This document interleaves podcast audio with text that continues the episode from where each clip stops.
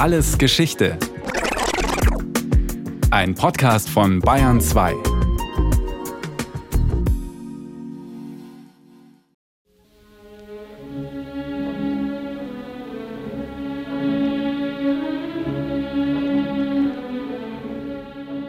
Edward Munk hat ihn porträtiert.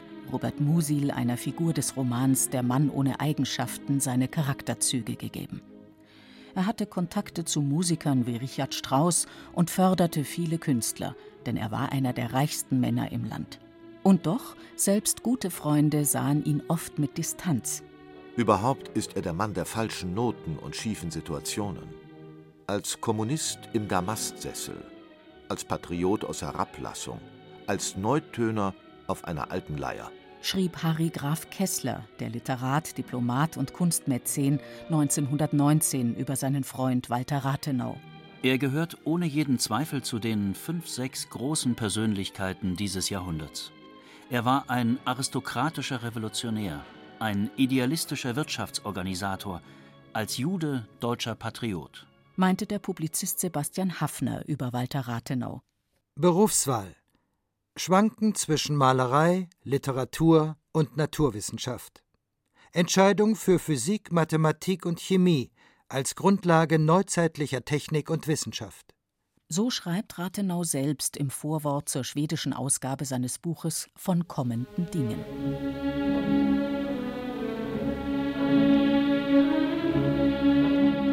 Walter Rathenau geboren am 29. September 1867, ist ein Kind des Kaiserreichs, besser ein Spross aus dessen Elite. Emil Rathenau, der Vater, hat in den 70er und 80er Jahren des 19. Jahrhunderts aus einer kleinen Maschinenfabrik in Berlin einen riesigen Konzern geformt, die Allgemeine Elektrizitätsgesellschaft AEG. Das Unternehmen ist führend auf allen Sektoren der Elektrotechnik, die Familie Rathenau hoch angesehen. In den 20er Jahren des 20. Jahrhunderts erläutert ein Vorstandsmitglied der AEG, Heinrich Hirschberg, in einem Radiovortrag einige der Pionierleistungen der Firma. Auf dem Gebiete der elektrischen Kraftübertragung wurde im Jahre 1890 durch das von dem AEG-Ingenieur von Dolivo Dobrowolsk ausgebaute neue Drehstromsystem ein großer Schritt vorwärts getan. Ein historisches Ereignis brachte aus dieser Zeit die erste elektrische Kraftübertragung hervor, die anlässlich der Frankfurter Elektrizitätsausstellung im Jahre 1891 mit Wasserkraftstrom aus dem 175 Kilometer entfernten Kraftwerk von Laufen am Neckar nach Frankfurt am Main erfolgte. Wohlstand und Bekanntheit des Vaters erleichtern Kindheit und Jugend von Walter Rathenau nur scheinbar. Historiker, die sich mit der Beziehung zwischen Vater und Sohn beschäftigt haben, neigen heute zu der Ansicht, dass die Persönlichkeit von Emil Rathenau dessen ältesten Sohn lange Zeit eher gehemmt hat. Professor Lothar Gall, ein Kenner des Kaiserreichs und Autor einer Rathenau-Biografie, sagt es so: Er lebt immer im Schatten des Vaters lange Jahre, will aus dem sich früh befreien. Es gelingt ihm aber nicht. Er bleibt ja immer sozusagen in der Gesellschaft als Erbe der AEG und als Erbe dieses Vaters. Das heißt, er sucht nach Bereichen, die der Vater beiseite lässt, die ihm gleichgültig sind. Literatur, das interessiert ihn nicht, die Publizistik, die Politik. Der junge Rathenau versucht also sozusagen in anderen Bereichen sich zu profilieren. So studiert Walter Rathenau zwar Physik, Philosophie, Chemie und Maschinenbau und promoviert mit einer Arbeit über die Absorption des Lichts in Metallen, aber einfach in das väterliche Unternehmen einzusteigen, davor schreckt er lange zurück. Er will sich distanzieren, denkt zeitweilig daran, Offizier zu werden. Hier allerdings stößt er zum ersten Mal auf sehr deutliche gesellschaftliche Ressentiments. Die Rathenaus sind nämlich Juden, wenn auch nicht strenggläubig. Und das bedeutet, ein Eintritt in das preußische Offizierkorps ist so gut wie unmöglich. In den Jugendjahren eines jeden deutschen Juden gibt es einen schmerzlichen Augenblick, an den er sich zeitlebens erinnert. Wenn ihm zum ersten Male voll bewusst wird, dass er als Bürger zweiter Klasse in die Welt getreten ist und keine Tüchtigkeit und kein Verdienst ihn aus dieser Lage befreien kann erinnert sich Rathenau später an die bittere Erkenntnis des Ausgeschlossenseins von bestimmten Gesellschaftszirkeln. Die Zurückweisung führt dazu, dass er doch in den väterlichen Konzern eintritt, den Aufbau von Zweigwerken vorantreibt und nach einigen Jahren in die Spitze der AEG aufrückt. Ab etwa 1904 zählt Walter Rathenau zu den einflussreichsten Industriellen des Kaiserreichs. Er hält zeitweilig bis zu 80 Aufsichtsratsmandate in verschiedenen Firmen. Und doch, allein der Beruf macht ihn nicht bedeutsam. Es ist vielmehr seine Doppelexistenz in Wirtschaft und Kultur. Der Schriftsteller Stefan Zweig in seinen Memoiren Die Welt von gestern. Er hatte alle denkbare Macht geerbt von seinem Vater und wollte doch nicht sein Erbe sein. Er war Kaufmann und wollte sich als Künstler fühlen. Er besaß Millionen und spielte mit sozialistischen Ideen. Er empfand sich als Jude und kokettierte mit Jesus.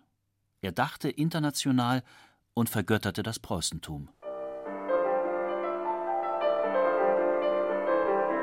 Quasi zur Eintrittskarte in die Kreise der kulturellen Elite des Reiches vor dem Ersten Weltkrieg wird Walter Rathenau ein kulturkritischer Essay. Er erscheint, noch unter Pseudonym verfasst, 1897 in der Zeitschrift Die Zukunft des bekannten Publizisten Maximilian Harden. Die Überschrift lautet Höre Israel. Von vornherein will ich bekennen, dass ich Jude bin. Seltsame Vision inmitten deutschen Lebens ein abgesondert fremdartiger Menschenstamm, glänzend und auffällig staffiert, von heißblütig beweglichem Gebaren. Heißt es darin zunächst. Rathenau polemisiert in Höre Israel gegen den Rassenantisemitismus der Deutschen wie gegen die selbstgenügsame Abschottung von Teilen des Judentums. Er plädiert für Assimilierung. Das Ziel des Prozesses sollen nicht imitierte Germanen, sondern deutsch geartete und erzogene Juden sein. Und zwar wird sich zunächst ein Zwischenstand bilden müssen, ein jüdisches Patriziertum, nicht des Besitzes, sondern der geistigen und körperlichen Kultur. Dieser Stand wird durch seine Wurzeln von unten herauf immer neue Nahrung aufsaugen und mit der Zeit alles verarbeiten, was an umwandlungsfähigem und verdaulichem Material vorhanden ist. Er versuchte gewissermaßen sein Judentum abzustreifen, und zwar radikal. So deutet der Historiker Lothar Gall die Absichten Rathenaus mit seiner Schrift, soweit die eigene Person gemeint war. Diese Schrift in ihrer Zuspitzung natürlich hat es sehr antisemitische Elemente, von denen er sich im Weiteren dann sehr distanziert hat. Er gesagt, ich, ich meine das nicht rassistisch und so, hat eine ständige Rückzugsbewegung gemacht. Höre Israel begründet Rathenaus Ruf. Er entwickelt sich zu einem vielgelesenen Schriftsteller, der als unbequemer Geist gilt, einer, der in vielen Dingen mitreden kann und sich zutraut, auch wieder seine eigene Religion, seine soziale Schicht und die politischen Strömungen seiner Zeit zu streiten. Nicht zuletzt deshalb bleibt er, trotz ungezählter Kontakte zu Intellektuellen, Politikern und Standesvertretern, ein Außenseiter. Er weiß das selbst nur zu gut. Das hat er auch sehr bewusst Zeit seines Lebens formuliert als zentrales Element seines Selbstverständnisses, dass er ein Außenseiter war. Das war also gewissermaßen eine These, die er aber gleichzeitig einpackte in die Vorstellung, das sei der Charakter der neu heraufkommenden Kräfte des Bürgertums, dass sie zunächst Außenseiter in dieser Gesellschaft seien, aber mit dem Anspruch und dem Willen, diese Gesellschaft zu gestalten. Zur Persönlichkeit Rathenaus gehören ständige Selbstzweifel, gehört die Suche nach Halt und Ruhe. Sicher ist es für ihn nicht einfach, mit seiner Homosexualität umzugehen. In der prüden wilhelminischen Gesellschaft führt diese Neigung, vor allem bei Prominenten, oft zu Skandalen. Zwar gibt es in Rathenaus Privatleben auch Beziehungen zu Frauen, zum Beispiel zu der Bankiersgattin Lilli Deutsch oder der Journalistin Lore Karrenbrock doch zweifeln diese manchmal selbst an seiner Zuneigung. Ungetrübt ist, was Frauen anbelangt, wahrscheinlich nur Rathenaus Verhältnis zu seiner Mutter. Er selbst sieht sich oft als einsam, was seinen Hang gefördert haben dürfte, abrupt die Lebensplanung zu ändern. So scheidet er zum Beispiel 1907 im Alter von 40 Jahren aus der Hausbank der AEG aus und verrät seinem Freund, dem Literaturkritiker Alfred Kerr, ich kaufe mir eine Klitsche und treibe Philosophie. Mein Plan steht ganz fest. Ich habe das längst beschlossen. Vielleicht in Mecklenburg.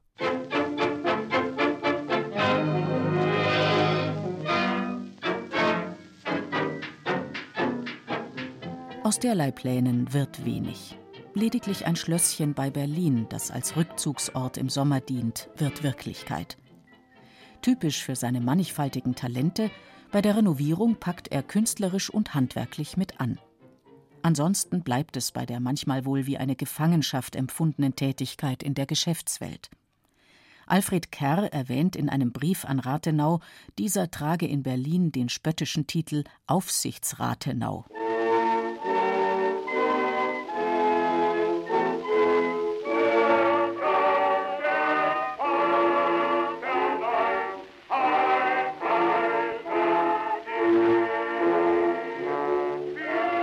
Ausbruch des Ersten Weltkriegs 1914.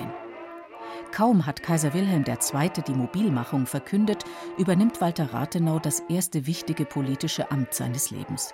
Er wird Leiter der Rohstoffabteilung im preußischen Kriegsministerium. Modern gesprochen, er wird zum Organisator der deutschen Rüstungswirtschaft.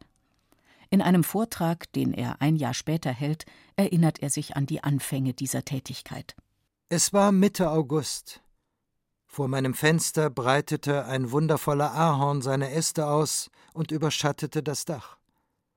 Unten lag der schöne Garten des Kriegsministeriums.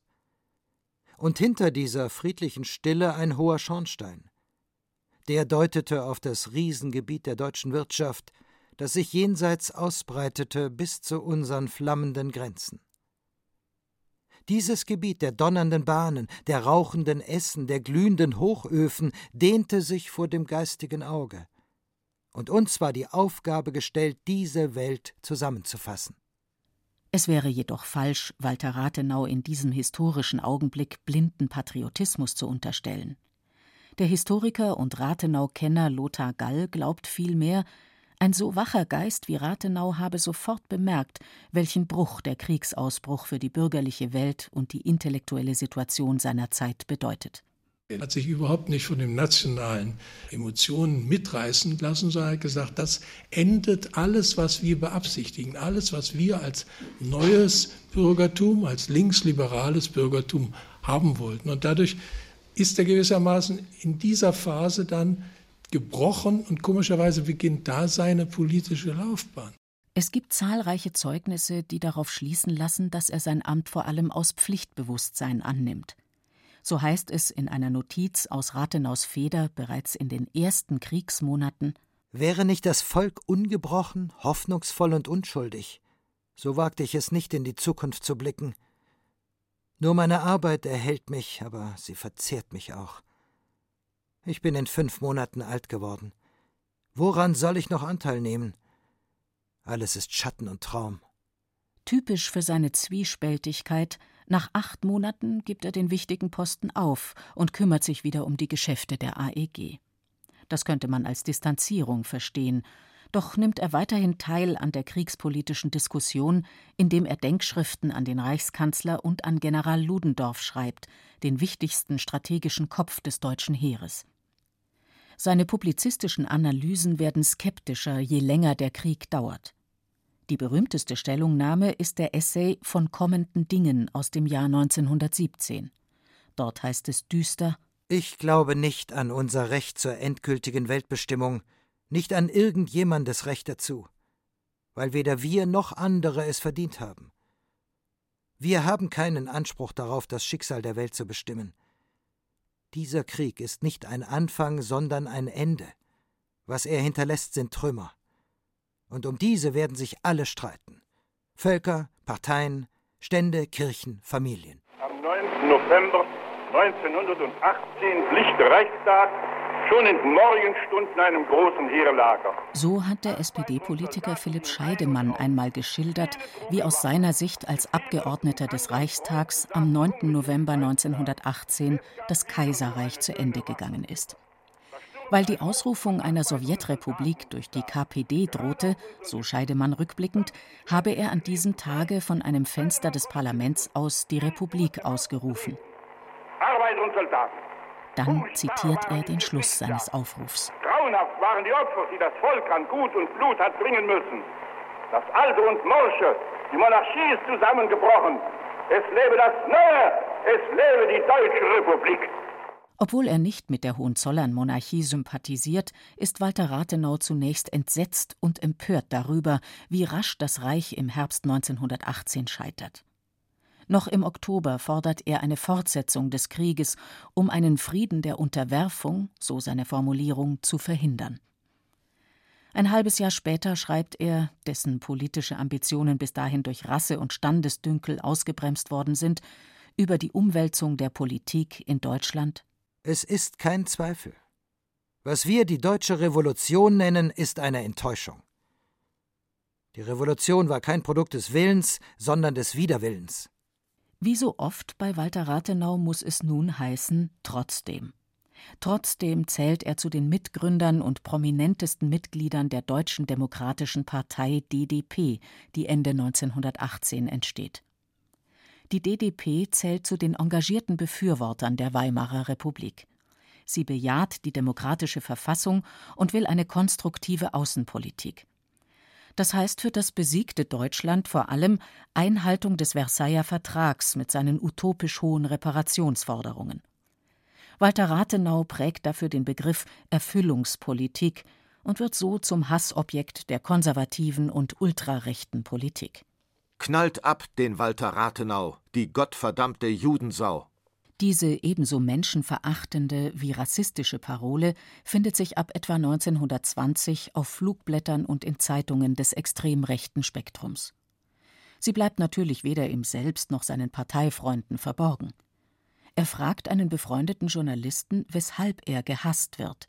Die Antwort lautet Ausschließlich, weil sie Jude sind und mit Erfolg für Deutschland Außenpolitik treiben. Sie sind die lebendige Widerlegung der antisemitischen Theorie von der Schädlichkeit des Judentums für Deutschland. Darum sollen sie getötet werden. Wie hier angedeutet, gelangt Rathenau nun doch in höchste politische Ämter. Er wird Mitglied in einer Regierungskommission zur Vergesellschaftung von Unternehmen. Er nimmt an einer internationalen Konferenz zu Reparationsfragen teil und wird 1921 Wiederaufbauminister im Kabinett des liberal-katholischen Reichskanzlers Josef Wirth. Im Januar des folgenden Jahres ernennt ihn dieser, nach einer der häufigen Regierungskrisen der Weimarer Republik, zum Außenminister. In dieser Funktion schließt er, am Rande einer Abrüstungskonferenz in Italien, am 16. April 1922 den Vertrag von Rapallo, mit dem sich Deutschland der Sowjetunion annähert.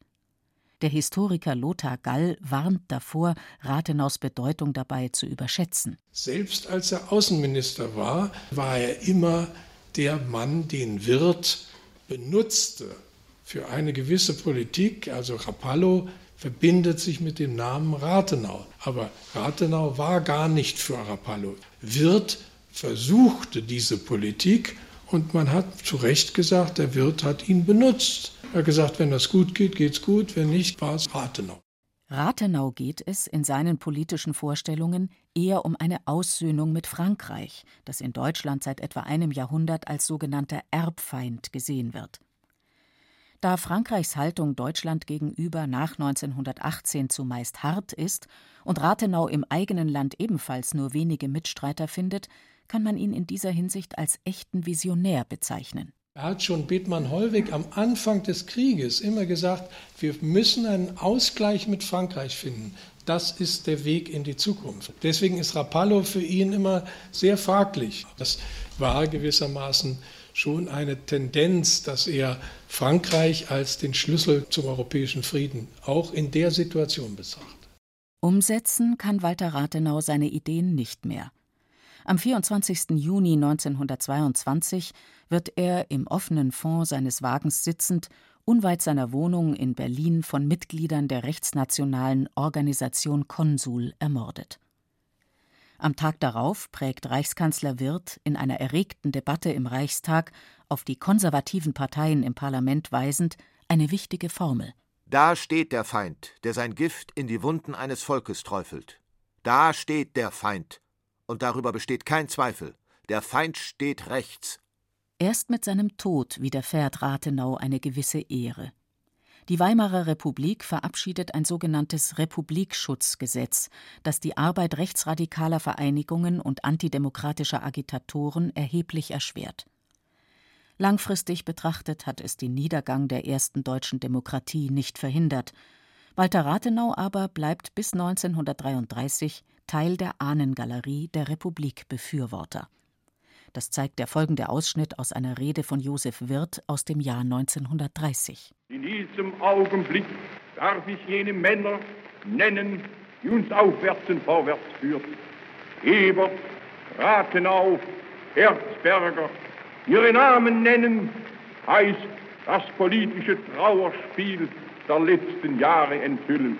Die moderne Geschichtsschreibung verzichtet darauf, Rathenau für aktuelle politische Tendenzen, wie zum Beispiel die europäische Idee oder die deutsch-französische Freundschaft, zu benutzen. Die Begründung? Walter Rathenau sei zu vielfältig gewesen und mit den Mitteln der Wissenschaft kaum fassbar. Der Historiker Lothar Gall meint, er ist ein Wortführer wirklich des Aufbruchs in die moderne Welt. Ich glaube, das ist das, was auch viele Leute heute an ihm erstaunlicherweise auch fesselt. Neben all den Schwächen und all den Problemen ist er jemand, der gewissermaßen diesen Aufbruchswillen und diese Aufbruchsidee formuliert hat.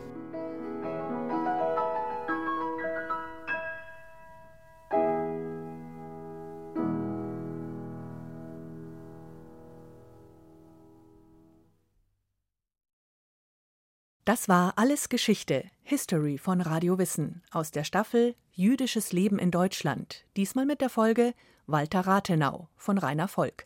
Gesprochen haben Beate Himmelstoß, Tobias Lelle, Detlef Kügo und Andreas Neumann. In der Technik war Cordula Vanschura, Regie Sabine Kienhöfer, Redaktion Brigitte Reimer. Von uns gibt's natürlich noch viel mehr. Wenn Sie nichts mehr verpassen wollen, abonnieren Sie den Podcast. Alles Geschichte, History von Radio Wissen unter bayern2.de slash allesgeschichte und überall, wo es Podcasts gibt.